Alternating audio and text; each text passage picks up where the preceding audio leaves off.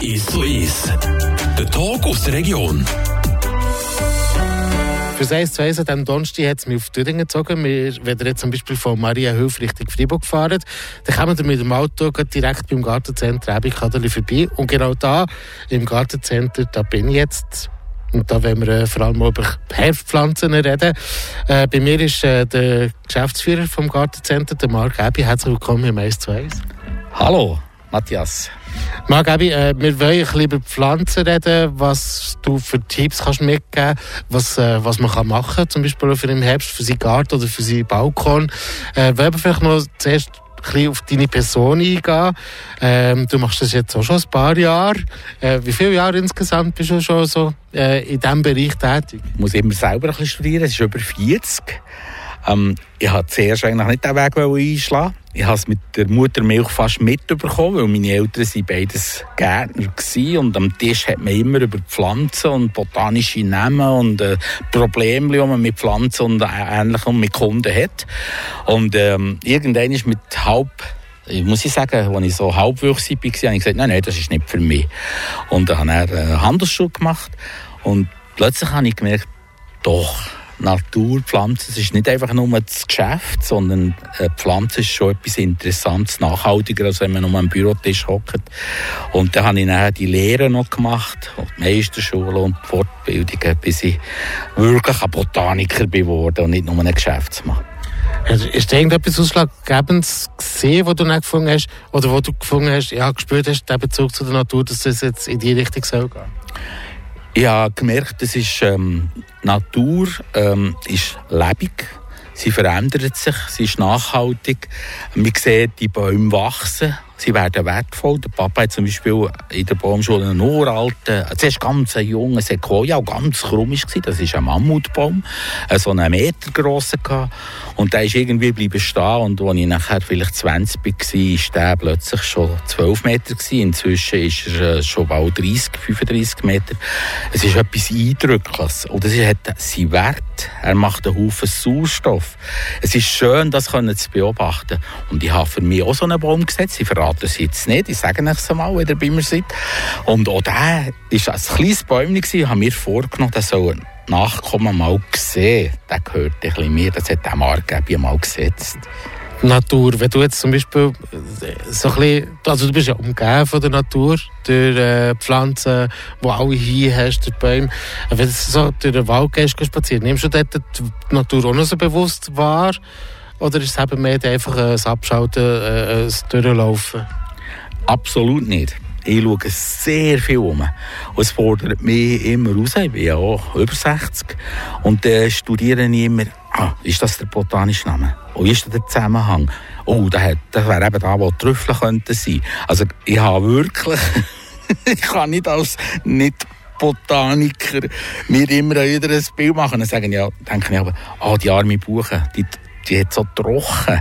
Man sieht schon, dass da der Wald hier leidet. Und die Tannen sehen gar nicht gut aus. Ähm, die, die Piceabies, die Rottannen. Also, es ist wirklich so. Ich nehme es wahr. Und wenn ich ein kleines Blümchen gesehen. Und ich habe sogar eine App, ich kenne noch nicht gerade ganz alles. Ich kenne, darf sagen, ich kenne relativ viel, ähm, was es ist und ob es giftig ist oder nicht. Dann tue ich es auch noch fotografieren und schaue es noch nach und sage, das wollte ich auch noch lernen. Und ich glaube, das, das erhaltet immer noch ein bisschen jung, wenn man noch ein bisschen dabei bleibt. Also es ist nicht nur in der Baumschule, im Gartenzentrum, interessante Sachen sieht, sondern unsere Wälder bieten so viel. Tut die Augen auf, schaut es an. Tut das App mal abladen über die Botanik, schaut, was das für ein Baum ist, erklären es euren Kindern. Es ist so etwas Schönes. Was ist das, was die Leute momentan am falschesten machen?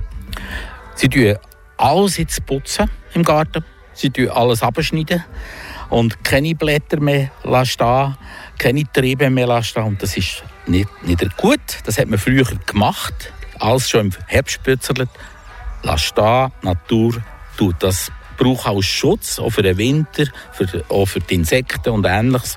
Und darum tut noch nicht putzen. Die können das im Frühling gerne machen. Wenn ihr jetzt eben noch euren Garten ein bisschen aufpeppen mit aktuellen Pflanzen, die gut geeignet sind für den Herbst, Winter, dann bleibt dran. Wir schauen uns im zweiten Teil vom S2 noch ein bisschen näher an mit dem Marc Ebi vom Gartencenter Ebi Kaderli.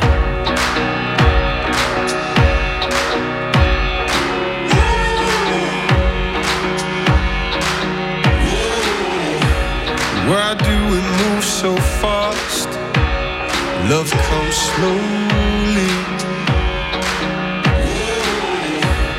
Couldn't read between your lies.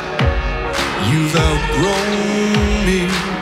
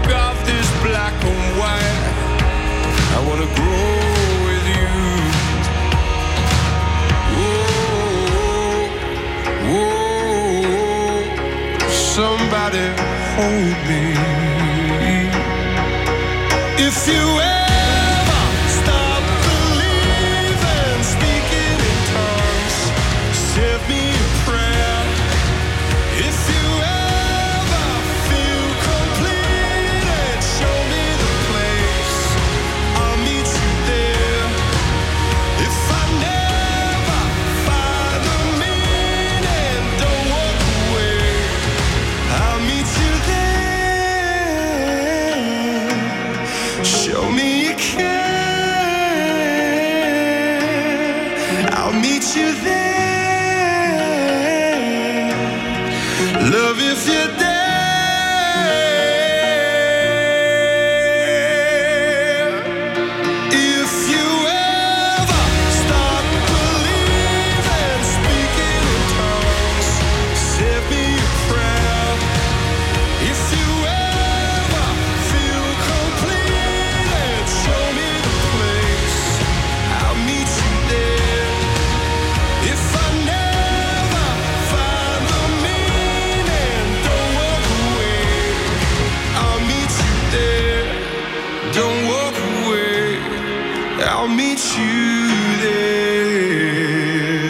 Eins zu eins. Heute bin ich in Dödingen im Gartencenter Trebikadeli und ich bin beim Geschäftsführer Marc Gäbi. Wir reden über Bepflanzung im Herbst. Äh, Marc, als ich dir angerufen habe gestern, ähm, da du noch gesagt, hey, das ist ein gutes Thema, weil viele meinen, man kann wirklich nur im Frühling oder im Sommer etwas in den Garten reinpflanzen, oder? Der Herbst ist eine der schönsten Zeiten. Klar, Frühling ist spitze, aber Herbst ist wirklich etwas Schönes. Wenn das Wetter gut ist, dann hat man auch Freude, wieder mal rauszusitzen, zu schauen, die vielen Farben und achtet noch einmal, im Herbst hat es Farben, die man im Frühling nicht sieht. Und es hat auch sehr, sehr schöne Blumen, die man im Herbst kann setzen kann, die ihm Freude machen. Ausdauernde oder einjährige. Und eins muss ich einfach immer wieder betonen, wir jüngeren Leute, ich jetzt- gehöre nicht zu denen, aber äh, Matthias schon, man vergisst, dass eigentlich die beste Pflanzenzeit für Pflanzen, wo, bevor es durchkommt vom Winter, der Herbst ist. Alle die, die können und die Möglichkeit haben im Garten, machen es im Herbst, ist besser als im Frühling. Ist das vielleicht auch der Grund ähm, wegen der Wurzeln, dass sie dann wie Zeit haben, wirklich grosse, schöne Wurzeln zu machen und die, die schon da sind im Frühling? Es ist vor allem, weil die Pflanze in ihrer Ruhefase ist. Im Frühling geht es immer früher geht's los. Es ist ja sehr früh im März manchmal schon sehr warm. Und die Pflanze ist schon aktiv und sie hat mehr Mühe, wenn sie in ihrer aktiven Phase ist, wenn man sie versetzt. Von dort her ist der Herbst immer noch das Beste. Und du hast auch Blumen angesprochen, die man kann setzen kann, eben solche, die dann alle Jahre wieder blühen, oder solche, die einfach gerade äh, für eine Saison da sein. Äh, welche würdest du jetzt empfehlen? Was gibt es da für Blumen, die man jetzt im Herbst noch rein tun kann? Also es gibt äh, so viele Sachen. Die ausdauernden Sachen ist jetzt zum Beispiel die Rubeckia, das Stilbe, die vielen Gräser im Herbst und äh, blühende ähm, äh, Beere-Sachen, die Zierwert haben und die machen einem auch später auch Freude. Und die sind ja nicht im Frühling nicht schön. Man kann im Frühling dann noch Frühlingssachen dazu pflanzen. Und die nicht ausdauernden Sachen, das ist vor allem für die Leute, die sagen, ja, ich habe nur einen kleinen Balkon, und jetzt einfach, dass der ganz schön noch aussieht, so bis im November, dann würde ich eher Einjährige nehmen. Und dort haben wir Pernetien, wir haben Skimia, das sind so Fachausdrücke, sorry, aber äh, die kann man vielleicht mal schauen. Und da findet ihr von weiß bis zu rot, zu orange Farbe und auch ganz schöne äh, Zierpflanzen mit Blättern.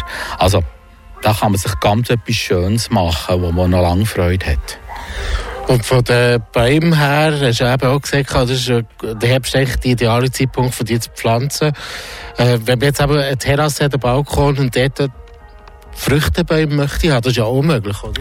Jawohl. Ähm, jetzt hat man ganz gute Möglichkeiten, ganz kleine Zwergobstbäume zu finden und mit Früchten schon bestückt ab dem zweiten Jahr man mit Kindern das kann beobachten kann, man kann einen grossen Kübel auf den Balkon stellen und das macht euch sehr viel Freude. Und eins ist auch noch äh, wo, mir selber auch Freude macht.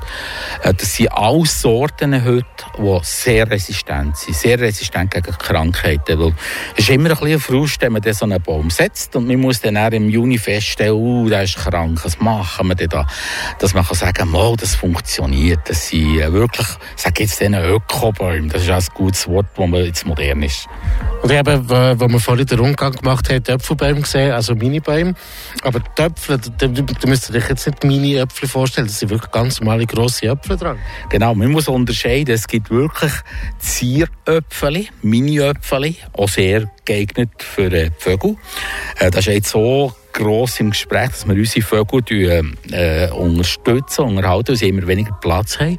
Und wenn ihr so einen, einen Apfelbaum habt, ob es ein Minibaum ist oder der, gross schön, der veredelt ist, wo immer der gleiche Apfel dran ist, wo man Freude hat, wo man gut essen kann. Wenn ihr den klein setzt, ist das auch sehr nachhaltig, weil die Vögel können die noch lang fressen und lesen sie ja nicht ab. Früher hat man gesagt, Vögel, äh, die Äpfel müssen alle abgelesen werden und die Früchte. Man macht gar nicht, wenn Paare bleiben stehen. Oder wenn Paare im Boden bleiben. Man vergisst, auch wenn dann ein bisschen anfangen zu fühlen, das ist nicht so schlimm. Wir tun sehr vielen Tieren etwas zu lieb. Also dort bin ich ein bisschen ähm, alternativ und ein bisschen anders denkend, ein bisschen biodenkend. Das muss nicht mehr alles so super sein und alles abgelesen, dass der Nachbar sagt, liest nicht einmal seine Äpfel ab. Also mehr bis auf dem Hof wir lassen bewusst sein, weil eben Tiere davon profitieren können, Vögel, die vielleicht über den Winter schwieriger haben, noch irgendwie zu essen zu finden, können sich dort noch ein bisschen satt essen vorher, was sehr, sehr wichtig Oder alle Tiere, die in der Erde sind, die auch davon profitieren können. Würmer zum Beispiel, die ja auch wichtig sind für die Pflanzen in der Erde, weil die die, Erde auflockern. Du hast noch andere Pflanzen, eben solche Beeren, also so Pflanzen mit Beeren dran. Das sind jetzt nicht aber unbedingt Beeren für uns Menschen, sondern eben speziell auch gut für die Vögel. Genau, wir denken zum Beispiel an die Stechpalmen. Äh, die Kornelkirsche, das ist äh, der Tierlebaum, wie der Friburger sagt. Da hat es wunderbare kleine Früchte dran und die sind sehr, sehr nachhaltig. Sie machen uns Freude, sie blühen schön. Und wenn ihr jetzt zum Beispiel Heite, Heteni habt, Heidelbeeren oder irgendeine Frucht, lasst doch immer ein paar sein. Johannisbeere, ich darf sogar sagen, meine Frau hat gerne, wenn alles abgelesen ist, ein paar dürfen noch bleiben stehen. Da haben die Vögel noch Freude dran. Oder auch bei den Reben. Das macht gar nichts, wenn nicht ganz alles sauber ist. Und auch bei den einheimischen Sachen. Das ist klar, die können wir nicht alle essen. Das Pfaffenhütli zum Beispiel sehr, sehr gut für die Vögel. Die Heckerkirsche, das wäre latinisch Lonicera, auch absolut ideal für, für unsere Tiere. Und ähm, die tun wir natürlich nicht ablesen. Aber es ist wertvoll, wenn man das lässt. Ohne Hasle, auch dort nicht alle Hasle, ähm, die es gegeben hat, Haselnüsse nehmen. Ihr wisst ja, die Eichhörnchen und Ähnliches, haben Freude daran. Ähm, dort bin ich sehr, sehr offen und sage, ähm, wir tun auch für unsere Tiere äh, etwas sein. Und das kann man mit einem kleinen, etwas ganz Kleinen machen, auch in einem kleinen Garten. Und es beobachten, das macht doch einem Freude. Wie mit den Vögeln, mit wo wir jetzt, äh, wo jetzt wieder ein bisschen Futter brauchen, vermutlich. Äh, da kann man es auch noch gerade beobachten zusätzlich und tut etwas Gutes. Und das ist eigentlich auch äh, ähm, etwas, was, glaube Kundschaft auch irgendwie mehr danach verlangt oder fragt, oder wenn sie zu dir ins Geschäft kommen. Das ist so. Ähm, die Leute, die es beobachten, man merkt hier, gewisse Vogelarten gibt es weniger. Ich bin zwar nicht ein Ornithologe, aber trotzdem. Und was vor allem fehlt, sind die Insekten. Also da haben wir, können wir auch extra Sendung machen. Und es gibt Insektenfutter. Ich mache keine Reklame irgendwelcher Art, aber ich denke, es macht Sinn für Zugvögel, die sehr viele Insekten brauchen, ähm, dass man halt mit Insekten auch arbeitet und nicht einfach immer nur die Nüsse und so her streut, wie man es früher gemacht hat, wie man es noch gelernt hat, als ich Kind war, sondern dass man sich ein bisschen erkundigt, welche Futter machen auch viel Sinn. Auch die, die verschiedenen ähm, Fettfutter äh, und so, für welche Vogelart, dass man sich da ein bisschen Gedanken macht. Was würdest du den Hörerinnen und Hörern sonst noch so empfehlen, was sie gerade in die Karte können oder beziehungsweise welche Tipps würdest du nicht mit auf den Weg geben? Also wenn die, wenn der denkt, oh, ich will eigentlich wieder ein paar Sträucher oder ein paar äh, Koniferli setzen, tut nicht immer nur an Frühling denken. Frühling wunderschön, schöne Zeit, dann blöd. Überlegt nach der Herbst ist eine schöne Zeit. Was hat eine wunderschöne Herbstfärbung? Was ist so schön von Mitte September bis manchmal Ende Oktober oder Mitte November und denken hier an das. Es gibt so schöne Sträucher und äh, sogar Koniferen, die das Gewand verändern, dass man an so etwas denkt. Ähm, dass man den Frühling überlegt, aus der beraten, der Sommer, der hat auch seine wertvollen Sachen, aber der Herbst, sehr, sehr schön. Marc, danke vielmals, ich durfte vorbeikommen ein bisschen Einblicke bekommen, was im Herbst angesagt ist. Ich fasse vielleicht noch mal kurz zusammen. Im Herbst wirklich nicht den Garten oder den, auf der Terrasse alles schon wegnehmen. Gewisse Sachen sind gut, wenn sie sich zusetzen. Es gibt Dünger für die Erde. Äh, äh, die Insekten können drinnen leben. Überwintern, finden dort zu essen. Die Vögel, die profitieren, vielleicht noch andere Tiere. Und es ist auch ein bisschen ein Entdecken jedes Mal für jeden, für jeden von euch. Der Balkon ist nicht ganz gleich wie Garten. Und dort nach erkundigen, dort dich austauschen. Und wir hier, äh, ich gebe gerne Auskunft, was ich weiss. Und ähm, da kann man sehr viel lernen. Ich lerne auch sehr viel von, von den Leuten, die zu mir kommen, die Sachen mir frisch sagen, ich habe jetzt, jetzt entdeckt. Ich, ich tue jetzt um etwas so ganz einfach sagen. Dahlien, ich nehme sie nicht mehr raus, ich tue sie nicht mehr in Keller, wie man es früher gemacht hat. Ich decke sie zu und es ist jetzt vier Jahre schon gut gegangen. Das habe ich als Gärtner gar nicht geschnallt. Das ist doch auch interessant. Ich lehre auch gegenseitig durch das, durch das Erleben Natur und das Austauschen kann man sehr viel lernen. Sehr schöner Abschluss. Danke vielmals, Marc Gabi. Alles Gute. Merci vielmals und ich freue mich, wenn ihr euch auch an diesem schönen Herbst könnt freuen Der Tag aus der Region ist so ist. Aus Podcast auf radiofr.ch.